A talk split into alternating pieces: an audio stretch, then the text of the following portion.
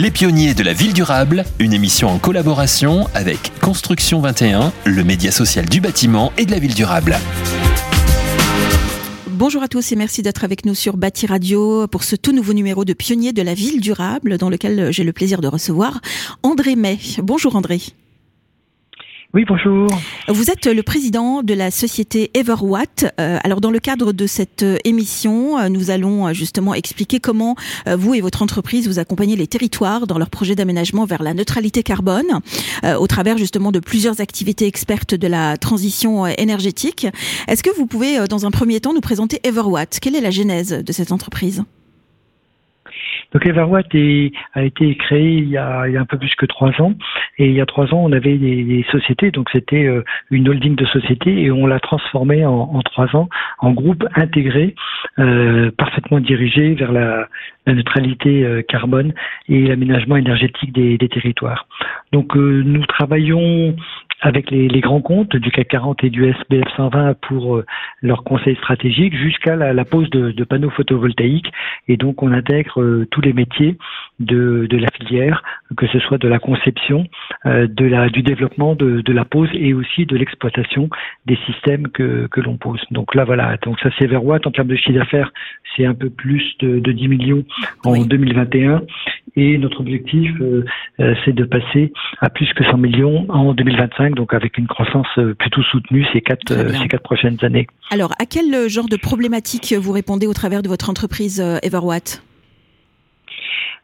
Everwatt, donc nos, nos, nos clients apprécient notre notre savoir-faire euh, pour les mener euh, sur l'aspect de la décarbonation. Donc ça peut être des, des études euh, prospectives, comment je vais décarboner mes activités en 2030, 2040 ou 2050, et comment je vais le faire de façon pratique. Donc on travaille avec nos clients pour monter ce qu'on appelle des PPA, c'est-à-dire des, des, achats groupés d'énergie, d'énergie verte bien sûr, et qui va progressivement décarboner leur énergie entre aujourd'hui et, et 2050. Donc cette énergie, de notre côté, elle est principalement solaire et aussi hydrogène. Et voilà, et, nos, nos, clients nous, nous suivent dans ces dans ce processus. Et ce qui est important, c'est que euh, on effectue un virage aujourd'hui euh, qui est de posséder nous-mêmes nos, nos, actifs et donc d'être producteurs d'énergie. Et donc ces quatre prochaines années, euh, on s'attachera à décarboner les territoires au travers de structures que l'on porte mhm. et dans lesquelles les, les, les, entreprises et aussi les collectivités territoriales pourront être naturellement actionnaires et donc euh, partie prenante. Alors justement, pourquoi est-ce que vous ciblez les, les territoires en tant qu'acteurs? Est-ce que vous attendez euh, derrière ce... Euh, qu'est-ce que vous, vous entendez, pardonnez-moi, derrière ce terme de territoire? Ce, ce qu'on pense, c'est qu'aujourd'hui, bon, on a bien sûr de, de l'énergie euh, complètement centralisée avec le nucléaire, et euh, en ce moment, en, en période de, de, conflit, eh bien, ça nous apporte une grande stabilité. Et l'autre partie va être des, des, énergies de type euh, intermittente. Donc, ce qu'on pense, c'est que ces énergies de type intermittente, eh bien, elles vont être au plus près des territoires. Donc, elles vont être sur une zone d'activité, elles vont être à côté d'un champ. Et donc, ça, c'est de l'agri euh, photovoltaïques. Mhm. Elles vont être sur un port, elles vont être sur une, une plateforme euh, logistique, elles vont être sur un sur un village. Et donc à chaque fois, il y a un ancrage territorial qui est très fort. Et il est très fort parce que on va passer d'une production d'énergie qui est vendue euh, à l'opérateur, l'opérateur Enedis, à une énergie qui va être autoconsommée sur place. Mhm. C'est-à-dire que quand on travaille sur des projets avec Pluriel Novelia, par exemple, d'équipement de, de 123 maisons panneaux photovoltaïques plus euh, batterie euh, recyclée. et un logiciel pour gérer tout ça, et eh bien par groupe de 20 maisons, euh, ces 20 maisons s'entraident mmh. avec l'autoconsommation collective. Et donc c'est l'énergie qui est produite localement, elle est consommée localement. Et donc c'est c'est cette euh, cette continuité de production locale, consommation locale euh, qui fera qui qui va vers notre conviction, notre vision de multiplication de ces points de, de production. Mmh. Et cette expérience fait partie des plus symboliques, les plus marquantes pour vous, ou il y en a d'autres?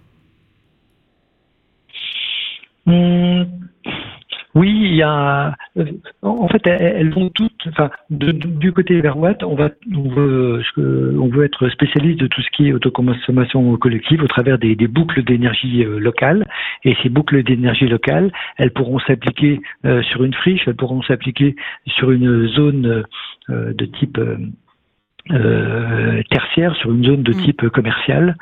et à chaque fois, ça sera, on produira et on consommera sur place. Très bien. Alors, vous soulignez votre votre ambition d'être un acteur indépendant. Euh, toutefois, le fonds d'investissement transition Evergreen détient 74% du capital d'Everwatt. Alors, qu'est-ce que vous attendez euh, Qu'est-ce que vous entendez, pardon, par indépendance? Et quelles sont les limites de votre indépendance, justement? ça c'est une bonne question.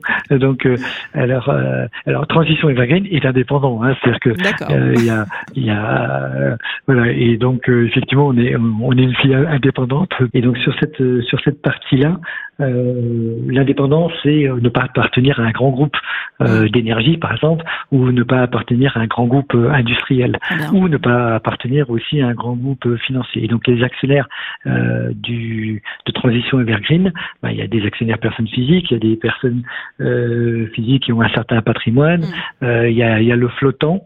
Euh, maintenant, il n'y a, a, pas de, il n'y a pas d'acteur, euh, mm. euh, comment dirais-je, qui pourrait avoir un biais sur notre indépendance. Très bien. Donc on agit au mieux pour, pour nos clients. Voilà, c'est ça.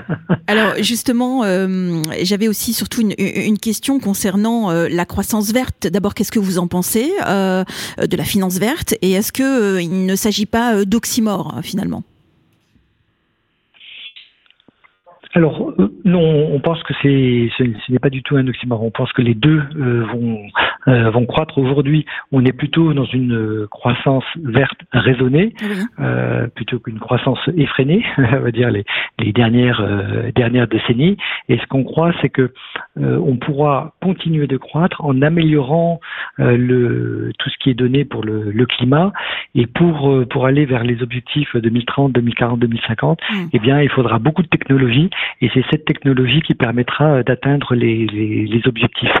Euh, si on pose le crayon, euh, comme on l'a posé finalement pendant la période Covid, si on pose le crayon, bien sûr, on diminue nos, nos émissions, euh, mais on voit que le choc euh, social qui a été amorti par, par les États, et en particulier la France, eh bien, on peut pas le faire tous les ans. Donc ça veut dire que euh, si on rentre dans, dans une dans une décroissance, euh, eh bien il va y avoir des millions de chômeurs en plus et ça ne, euh, on va peut-être atteindre le, le comment dirais-je les objectifs climatiques, mm. euh, mais on est une société et il faut que tout le monde puisse vivre dans cette société. Et si on laisse euh, le tiers des, des, personnes sur le euh, en chômage ou sur le carreau, socialement c'est intenable. Donc en fait, il faut travailler dans la croissance raisonnée verte, mm. euh, donc qui soit vertueuse, et elle sera d'autant plus vertueuse qu'il faut travailler projet par projet.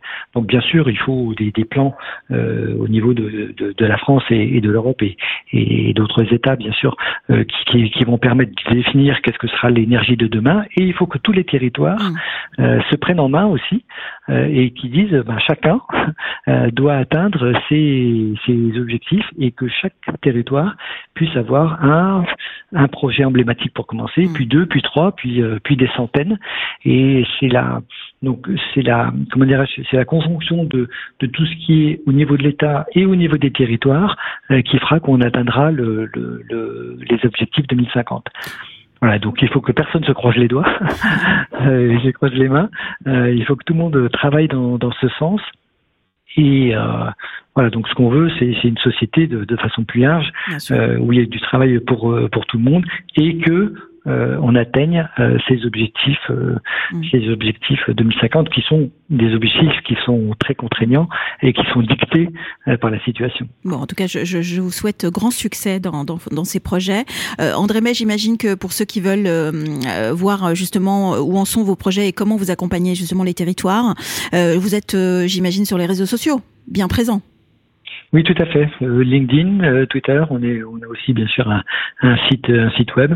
On travaille euh, avec des avec des sociétés sur notre nos relations presse et aussi sur tout ce qui influence. Voilà, donc on est présent. Très bien. Merci d'avoir été notre invité, André May. Je rappelle que vous êtes le président d'Everwatt.